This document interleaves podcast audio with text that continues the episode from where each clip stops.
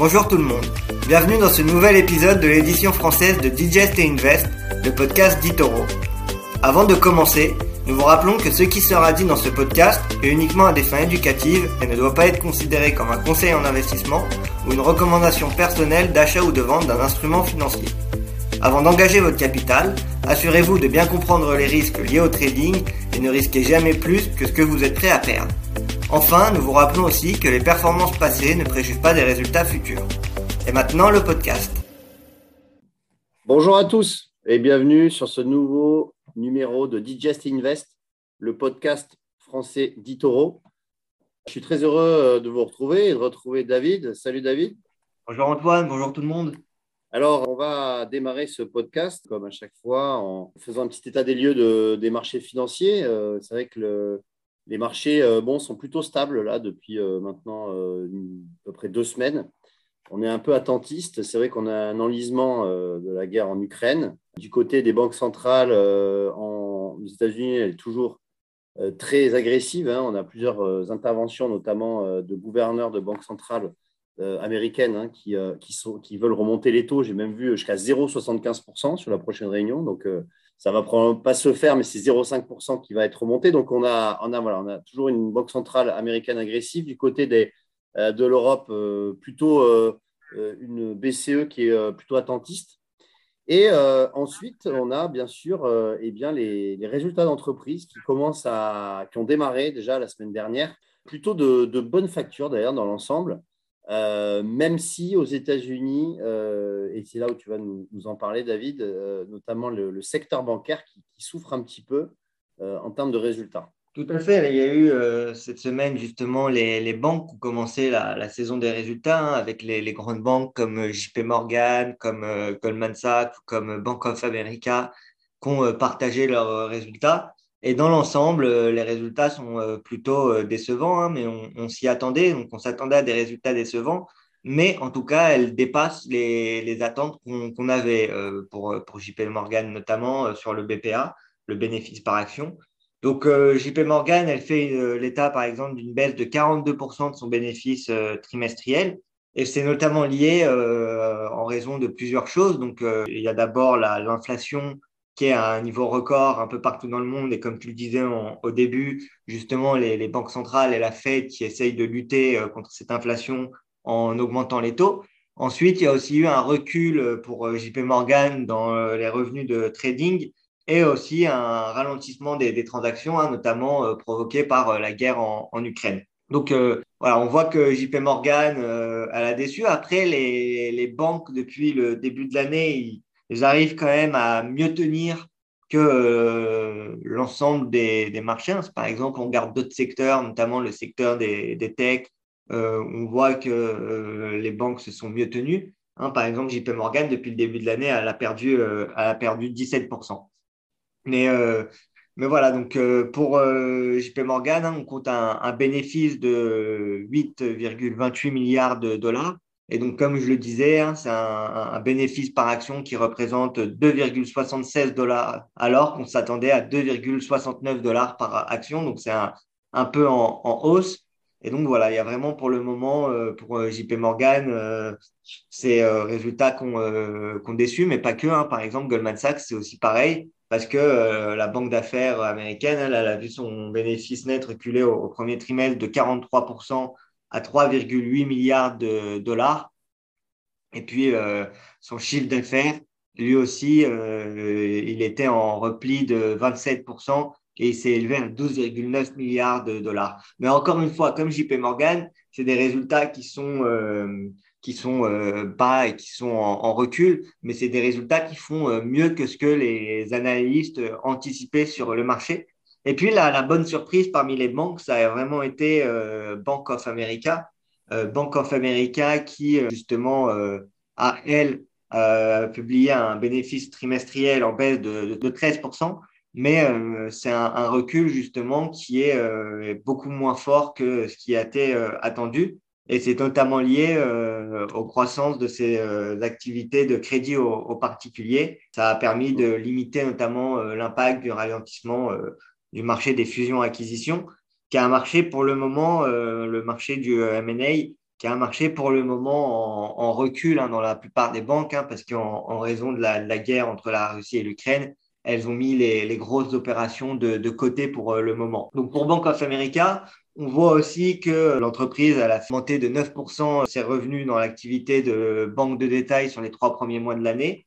Et donc, ça s'est élevé à 8,8 milliards de dollars, cette activité pour euh, Bank of America. Donc voilà, on voit que le marché, il est euh, plutôt euh, difficile en, ce moment, mais en tout cas, les banques qui ont mieux encaissé le choc qui était anticipé avec la guerre en Ukraine et la hausse des taux, et euh, même si euh, on a des, euh, des chiffres qui reculent, notamment pour tout ce qui est banque d'investissement et, et, grosses, et grosses transactions pour les banques, hein, par exemple les introductions en bourse, cette année, en début d'année, on en a eu beaucoup moins qu'en temps normal, mais ça devrait revenir petit à petit à la normale. Et puis, on rappelle aussi que la, hausse des taux qui devrait arriver, en général, quand il y a une hausse des taux, euh, c'est plutôt un contexte euh, assez favorable aux, banques. Et les banques qui sont en recul euh, en, à peu près de, de 17 à 20% depuis le, début de l'année. Oui, alors effectivement, pour, pour, pour, compléter ce que tu viens de dire, c'est vrai que les, les, résultats ont été en baisse, hein, comme tu l'as dit.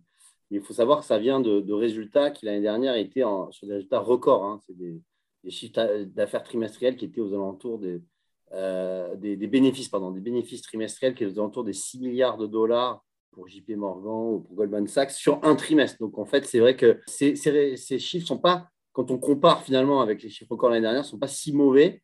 Et d'ailleurs, quand on regarde les réactions boursières depuis ces résultats, euh, ces banques, euh, que ce soit Goldman Sachs, JP Morgan ou Bank of America, sont en hausse et, les, les, cours de bourse sont en train de, de rebondir après effectivement une baisse depuis le début de l'année.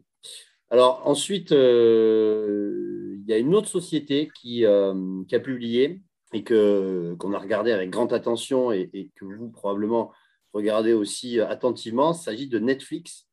Et Netflix, euh, c'est quasiment une des plus grosses tech américaines, une des plus grandes réussites hein, de la tech américaine qui eh bien, avait flambé, on peut le dire, hein, en 2020, même 2021. Et fin d'année 2021, ben, ça avait commencé à, à, déraper, entre guillemets, où le titre avait perdu euh, dans, les, euh, dans les quasi 50% hein, quand même par rapport à ses plus hauts. Et là, bah, patatras, j'ai envie de dire, euh, les résultats ont encore déçu les, les, analystes. Tout à fait. Hein. Comme tu le disais, Netflix, qui fait partie des gens de la tech, hein, on, parle souvent des, des GAFAM, Google, Amazon, Facebook, mm. Apple et, Microsoft, mais on parle aussi de plus en plus des natus en bourse, donc qui sont Netflix, Airbnb, Tesla et Uber. Et euh, justement, on voit que euh, dans ces valeurs-là, les natus euh, des entreprises comme Uber, comme Netflix ou même comme Airbnb ont quand même beaucoup souffert en, bourse. Hein. Alors, les résultats de Netflix ont été très décevants. D'ailleurs, ça n'a pas manqué en pré-marché, on perd environ 20% sur la valeur. Et donc, on s'attendait pour Netflix, justement, sur ce trimestre, à avoir 2,5 millions d'utilisateurs, ce qui devrait de nouveaux utilisateurs, ce qui devrait, ce qui devrait déjà représenter la pire, euh, la pire euh, année pour, euh, et le pire trimestre pour Netflix depuis déjà un bon moment, parce qu'ils n'avaient pas connu des, des, chiffres aussi bas depuis 2015. Mais ça a été encore pire, si je puis me permettre, parce qu'en fait, ils n'ont même pas réussi à, a gagné 2,5 euh, millions euh, d'utilisateurs sur le trimestre, mais ils ont au contraire, euh, ils ont perdu 200 000 abonnés à leur service, ce qui fait que pour le moment, le, a reculé assez fortement en, bourse. Voilà, maintenant, pour remettre en perspective les, choses, il n'y a pas de quoi encore s'inquiéter, hein, parce qu'il y a quand même toujours plus de 220 millions d'utilisateurs Netflix dans le, dans le monde.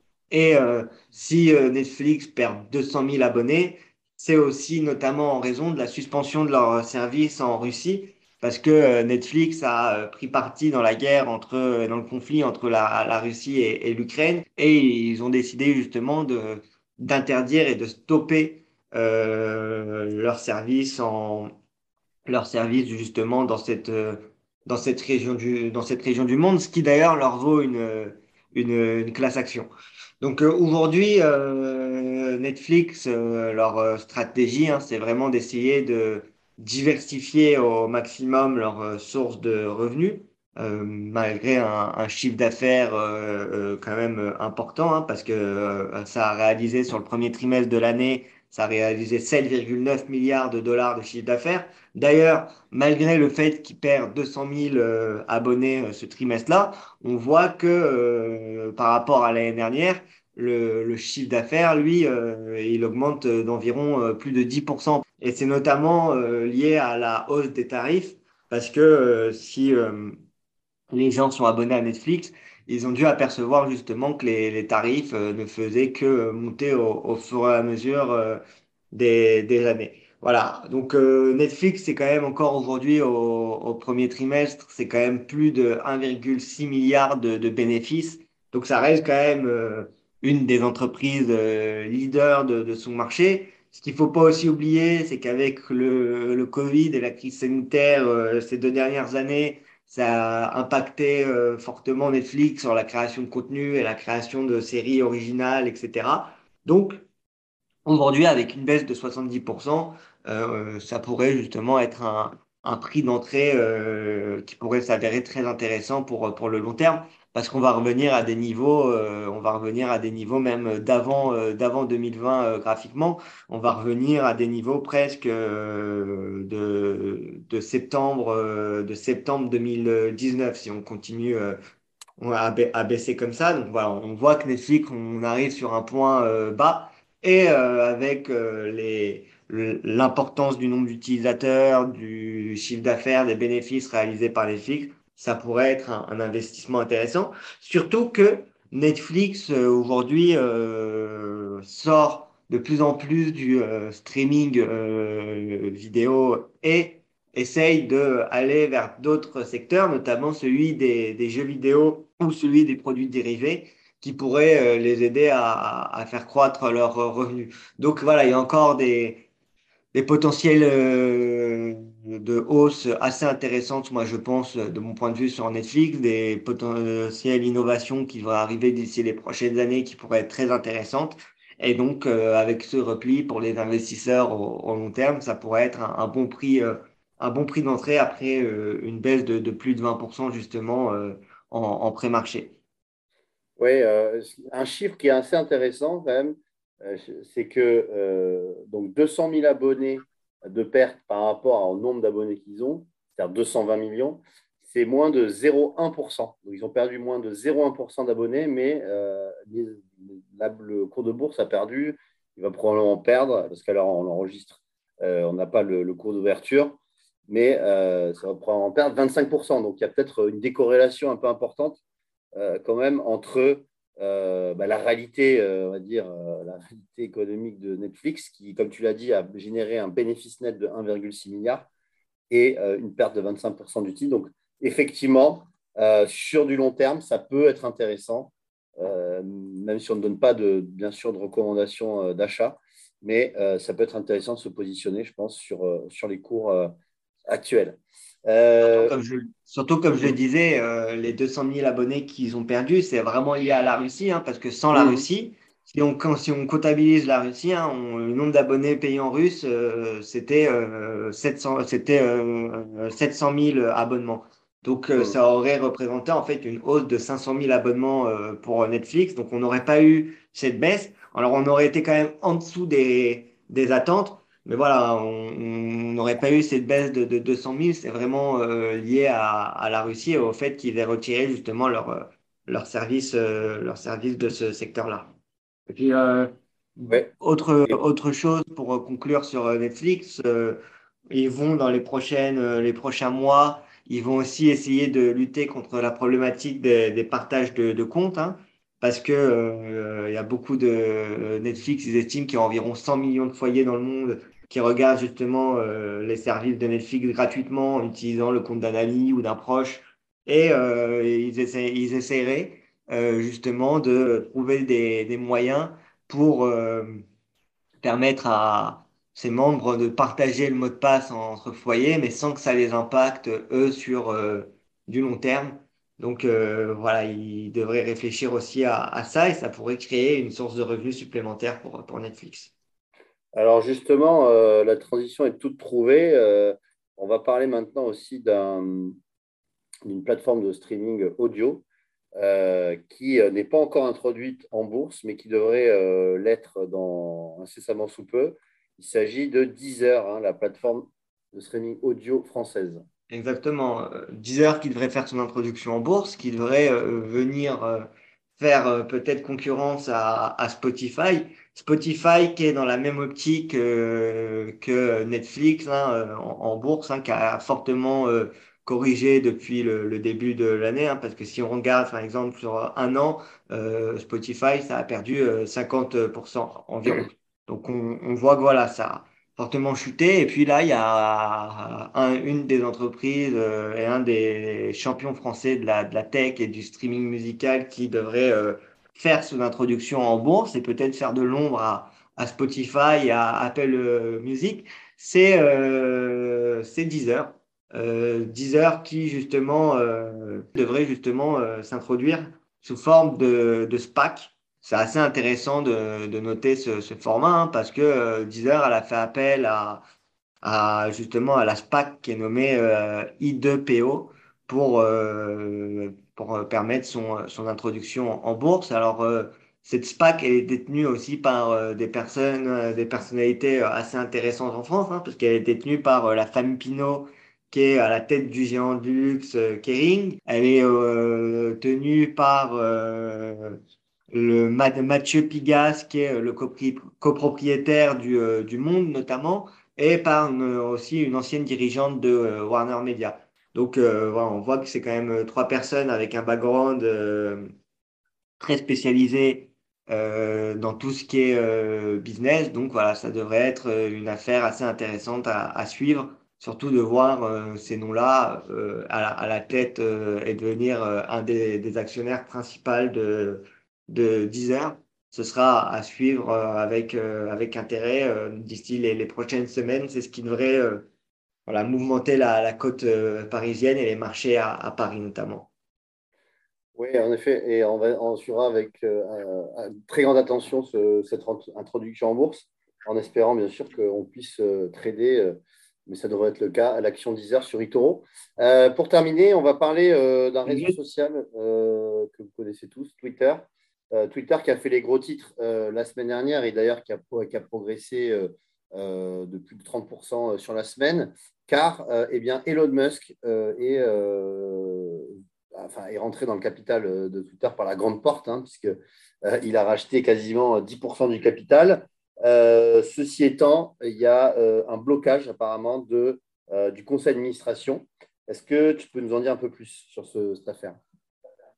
Juste avant d'aller sur la, la, saga Twitter qui mouvemente les marchés depuis quelques jours, pour finir sur Deezer, on n'a pas précisé, mais ce serait quand même important de le noter. On n'a pas encore de date exacte pour l'introduction en bourse de, de Deezer pour l'IPO, mais normalement, si euh, tout se passe euh, bien, elle est prévue pour euh, fin juillet. Donc voilà, on, verra ça et on suivra ça. Donc maintenant, pour, pour Twitter, bah, c'est quelque chose qui mouvemente les, les marchés qui mouvemente, qui fait parler notamment les, les investisseurs ces, ces derniers jours, c'est Elon Musk. Donc comme tu le disais très bien, Elon Musk a commencé il y a maintenant deux semaines de ça à prendre une participation importante et à devenir le premier actionnaire de euh, Twitter en rachetant 9,2% euh, de l'entreprise pour euh, un peu moins de, 3 milliards de dollars. Et ensuite, la semaine d'après, alors que Elon Musk devait rejoindre le conseil d'administration, on a appris que finalement le conseil d'administration, enfin que Elon Musk n'allait pas rejoindre le conseil d'administration. Alors on n'a pas eu plus de news que ça sur les raisons du pourquoi Elon Musk n'a pas euh, pu rejoindre le conseil d'administration. Hein. On ne sait pas si c'est une décision que, euh, prise par Elon Musk lui-même ou par le conseil d'administration de son côté. On n'a pas, pas eu plus d'infos que ça. Mais en tout cas, ce qui est sûr, c'est que euh, le, les jours d'après, les jours qu'on suivi justement cette annonce du conseil d'administration et du fait que Elon Musk n'allait pas rejoindre le conseil d'administration de Twitter, Elon Musk a fait une offre publique d'achat pour l'entreprise pour justement proposer de racheter la société pour 43 milliards de dollars, hein, soit 50, 54,20 dollars par action Twitter on voit que ça a fait euh, beaucoup parler. Euh, Elon Musk, qui lui, de son côté, euh, vend ça en disant qu'il est pour la liberté d'expression et qui trouve que la liberté d'expression manque sur Twitter et que justement le seul moyen pour pouvoir être libre de faire et d'amener les solutions et les innovations de demain, c'est justement de racheter le Twitter et de le passer en entreprise privée. Après, chacun son, son point de vue sur ça. Mais en, tout cas, ce qui est sûr, c'est que le conseil d'administration de, Twitter n'a pas décidé de se laisser faire et euh, ont décidé de contre-attaquer en euh, mettant en place ce qu'on appelle aux États-Unis une euh, Private Bill, qui est en fait un, un texte qui justement empêche les, les personnes, les nouveaux actionnaires, ou n'importe quel groupe d'ailleurs, pas que les nouveaux, même les anciens, de détenir plus de 15% euh, d'actions euh, de Twitter. Sinon, euh, enfin, à part, s'ils obtiennent l'approbation du conseil d'administration avant, mais ils peuvent pas le faire de manière hostile. Et si, le, si dans quelqu'un le, le ferait, en fait, ça déclencherait un droit aux actionnaires qui seront autorisés à acheter des actions supplémentaires à un prix réduit et donc voilà, donc ils ont mis ce plan en vigueur qui devrait entrer euh, en place jusqu'au 14 avril 2023. Donc pour le moment, euh, et pour contrer justement cette OPA hostile de euh, Elon Musk, Twitter ont mis en place cette loi qui empêche toute personne à avoir plus de 15% du capital sans avoir l'approbation du conseil d'administration. On imagine bien que c'est fait justement pour pas donner l'approbation à Elon Musk et euh, Elon Musk qui avait dit dans un tweet, donc on verra ce qui va se passer d'ici les, prochains jours, parce que qui avait dit dans un tweet que lui, son but, c'était vraiment de détenir l'intégralité de Twitter, qu'il voyait pas l'intérêt d'en détenir 9,2%, et donc il pourrait euh, revendre éventuellement sa participation dans Twitter euh, seulement quelques jours après, enfin quelques semaines après être rentré dedans. Donc ce sera à, suivre. Hein. Ça pourrait créer de la, volatilité, notamment sur euh, les, actions de, Twitter. Et euh, ce serait une opération, d'ailleurs, si Elon Musk fait ça, ce serait une opération gagnante. Parce que comme tu le disais très bien, depuis qu'il a, euh, depuis qu'il est devenu actionnaire, il a gagné environ, enfin les, actions ont progressé d'environ 30%. C'est vrai qu'il y a beaucoup de volatilité sur ce titre et, la, série Twitter Elon Musk n'est pas prête de s'arrêter. Euh, ça, c'est certain. Euh, écoute, moi, euh, ben, parfait. Merci pour toutes ces explications. Est-ce que tu as d'autres choses à, rajouter ou on est bon pour ce podcast? Non, moi de mon côté c'est bon. en parlant d'Elon Musk, il y a encore les résultats d'entreprise cette semaine. Il y aura notamment mm. Tesla qui va publier là pour la fin de la semaine. Il y aura aussi la semaine prochaine les, les GAFAM, etc. Donc on risque d'avoir des mouvements de marché assez importants. Au mois de mai, on risque d'avoir euh, deux hausses des taux qui sont prévues. Donc, on, on va suivre tout ça. Mais euh, voilà, pour le moment, en tout cas, on, voit que les investisseurs, ils préfèrent rester prudents. Après, c'était quand même une semaine euh, assez tranquille la semaine dernière parce que c'était le week-end de, de Pâques. voilà, il n'y a pas eu beaucoup de, de volume. Mais, mais sinon, là, la semaine prochaine, il y aura d'autres résultats qu'on suivra avec grande attention. Effectivement, euh, les GAFAM, ce sera le point d'orgue de ces euh, résultats euh, qui seront suivis bien attentivement par, par nous tous. On fera part de nos analyses la, semaine prochaine. Bah, merci. merci Antoine, merci, David. Et merci, à vous de nous avoir écoutés. Et puis on vous dit à la semaine prochaine. Vous venez d'écouter Digest et Invest d'Itoro. Pour plus d'informations, rendez-vous sur itoro.com.